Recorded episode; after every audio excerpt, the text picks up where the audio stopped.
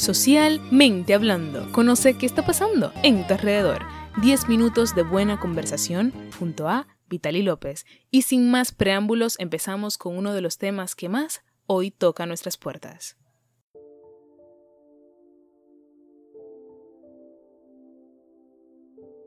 La actividad onírica, o mejor conocida como el sueño, la cual es definida como una expresión total de sensaciones reprimida, nos puede decir mucho de nosotros mismos.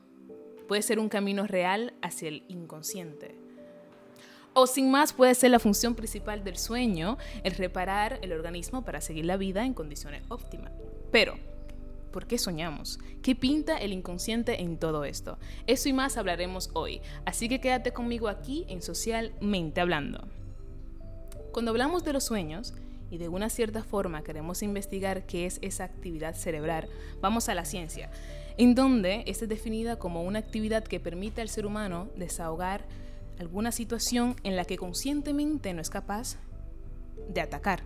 Pero bueno, Hoy tenemos casa llena, hoy tenemos dos invitadas especiales, Raiza Vega, quien tiene un bachillerato en biomédica en la Universidad de Puerto Rico y una maestría en Bellas Artes en la Pontificia Universidad Católica de Puerto Rico, y Francesca Villarrubia, quien tiene un bachillerato en psicología. Bueno chicas, cuéntenme, ¿cómo podemos comenzar a hablar del sueño? Primero, buenas tardes a todos los que nos escuchan.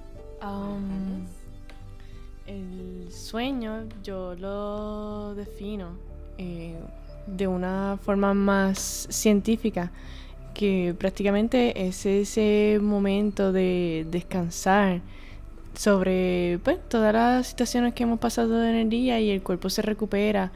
Entonces se activan muchos impulsos eléctricos que nos llevan a recuperar nuestra, nuestros estados psicológicos y físico durante el día. Um, este proceso se activa mediante hormonas y usualmente la, la que mayormente predomina en este proceso es la melatonina. Vale, entonces ahora le toca a Francesca que nos cuente desde un punto de vista desde la psicología. Puedo hablarle un poquito de lo que es el sueño a base de mi percepción psicológica. En mi caso, estoy de acuerdo con lo que mi compañera aquí a mi lado, Raiza, interpreta en base a las bases científicas, biológicas del sueño.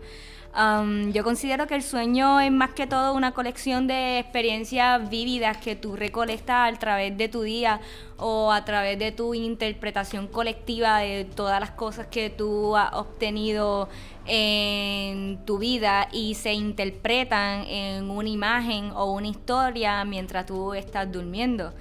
Um, sí cabe que tenemos diferentes fases del sueño para poder... Exacto, tienes un... Exacto, para diferentes etapas del sueño para tu poder desarrollarte. Tenemos la que sería el REM. En el sueño REM es que ahí tú estás en tu plena inconsciencia eh, realizando toda la colección de imágenes que hay en donde se deriva lo que es el sueño. Ese, ese proceso es el sueño de la fase más profunda, en el cual, por su sigla, es um, en español, que es more, eh, prácticamente es movimiento ocular rápido. Y ese es el sueño en el cual nosotros, si despertamos um, bruscamente de ese sueño, podemos recordar lo que nosotros hemos um, soñado.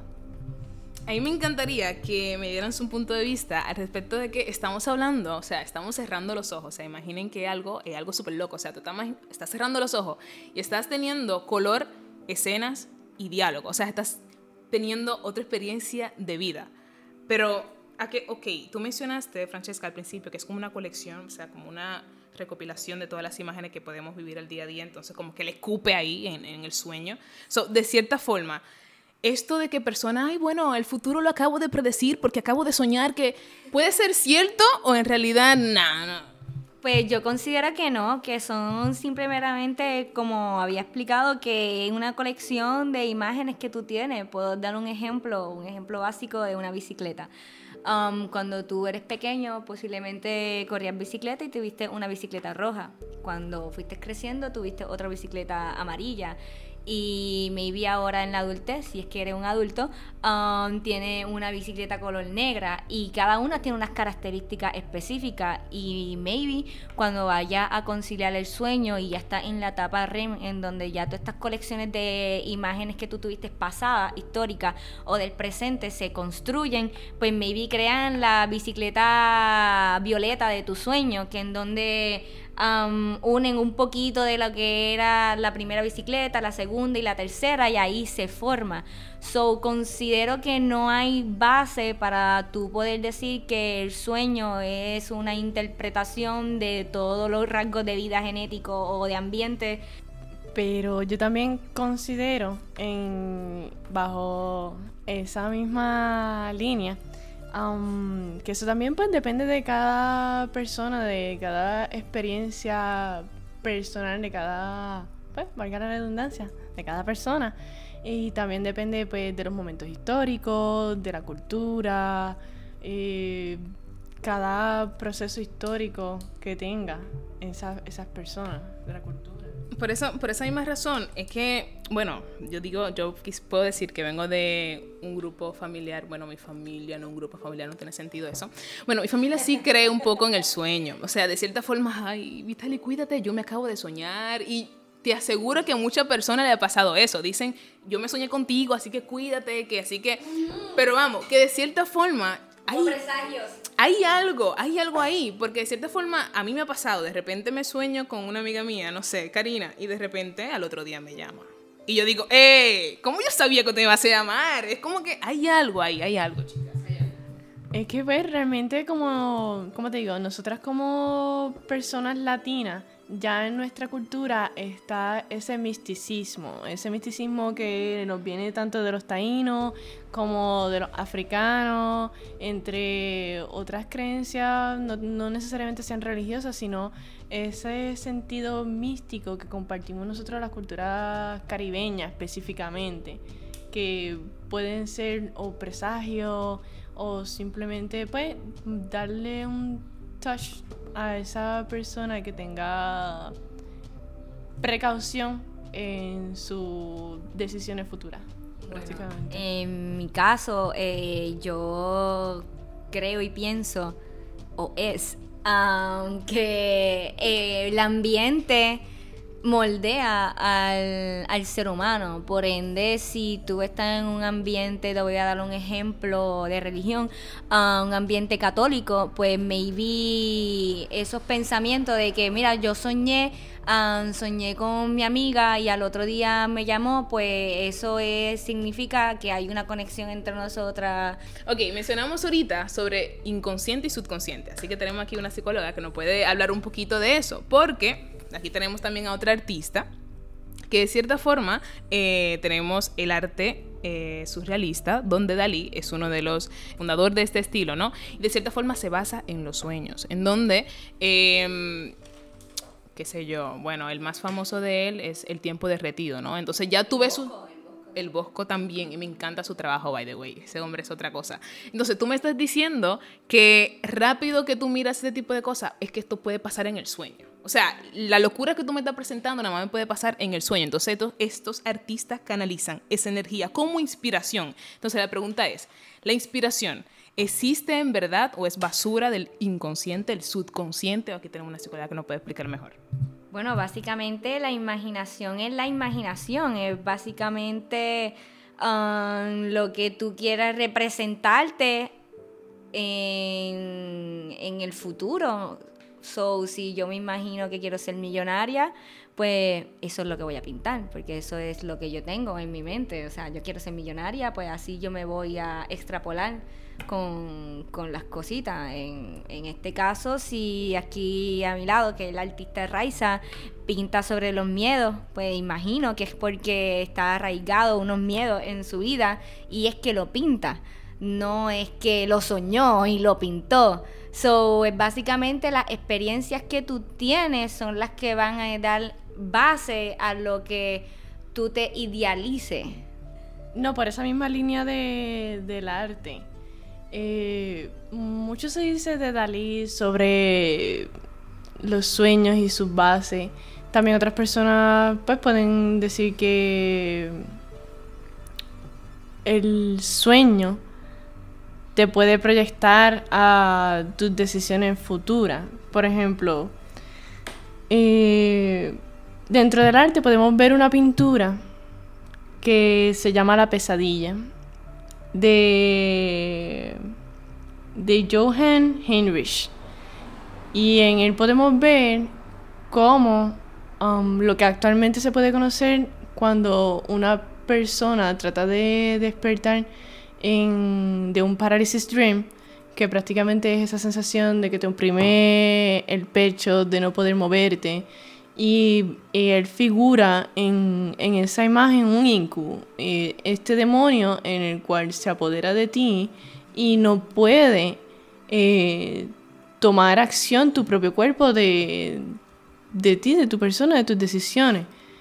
Um, Pero ahí podemos volver a lo mismo que comenté anteriormente sobre el ambiente. ¿Ves? Estamos hablando de un demonio. So, básicamente estamos hablando que esta persona ya tenía una construcción um, de ideología católica. Porque en el catolicismo o en otras religiones también en donde indican que hay demonios y hay ángeles. So, pues claro que va a haber una ideología que el Paradise Dream es un demonio. ¿Por qué? Porque tú estás en un estado que tú no te puedes mover, en un estado en el que tú te sientes incómodo, pero en realidad no es eso, simplemente es que tú te despertaste a un nivel de tu REM. Que también está la otra parte de los símbolos dentro del sueño, que no todo es lo que parece que soy bien que si tú ves algo azul, no el azul azul cielo, es el azul de, del sentimiento que tú sientes y... Entramos en la simbología. Ya en, ese tema, pues no, en realidad no tengo tanta expertise, pero sí, podemos hablar de la simbología en todo, hasta en, el, hasta en cómo tú escribes una palabra puede decirme mucho de tu, personalidad, exactamente. Si yo escribo la bien cerrada, si yo escribo una abierta, o si yo le dejo una colita más larga, una colita más corta, pues esa simbología me va a decir, en realidad, cómo tú puedes ser. Sobre la simbología es otra cosa que también está bien unido a lo que sería todo esto de interpretar los sueños.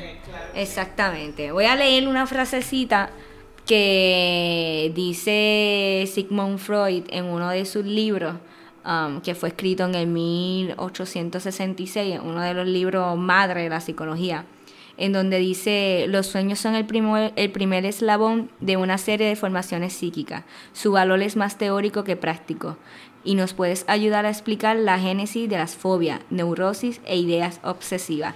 Cada sueño se revela como una formación plena de sentido a la que cabe asignar un lugar preciso en la actividad consciente. Wow.